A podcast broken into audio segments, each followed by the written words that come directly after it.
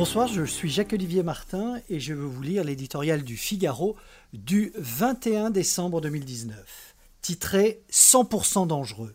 Une dette publique de 2415 milliards d'euros et alors qui s'en soucie? En France, pas grand monde. Certains diront que l'exécutif, aux prises avec la réforme des retraites, a d'autres chats à fouetter. Mais pour être honnête, qu'il y ait des grèves ou qu'il n'y en ait pas, le sujet préoccupe assez peu nos dirigeants. Au contraire, alors que les taux d'intérêt se rapprochent de zéro, les bons esprits affirment que l'endettement public n'est pas si grave. Il est vrai que depuis quelques années, la situation est surréaliste.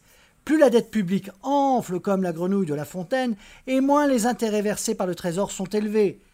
Quel chef d'État serait assez sot pour ne pas en profiter. L'argent facile est un pouce à la dépense et la France ne s'en prive pas. Hier, les mesures pour éteindre la colère des ronds-points, demain, les milliards promis pour instaurer un régime universel de retraite qui, au départ, ne devait rien coûter.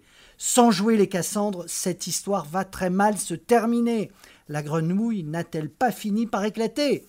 Le monde n'a jamais été aussi endetté. Plus de 250 000 milliards de dettes privées et publiques.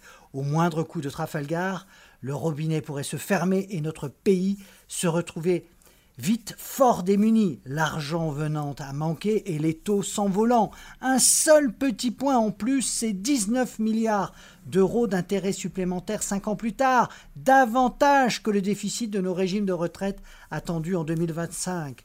Certains assurent que le pire n'arrivera pas, il devrait être prudent. La BCE ne pourra pas éternellement faire marcher sa planche à billets et surtout, l'évolution des taux d'intérêt n'est pas une science exacte, la confiance des investisseurs peut à tout moment disparaître. Il serait sage, pour ne pas dire impératif, que la France s'inquiète vraiment de son endettement et s'attaque enfin à sa dépense publique.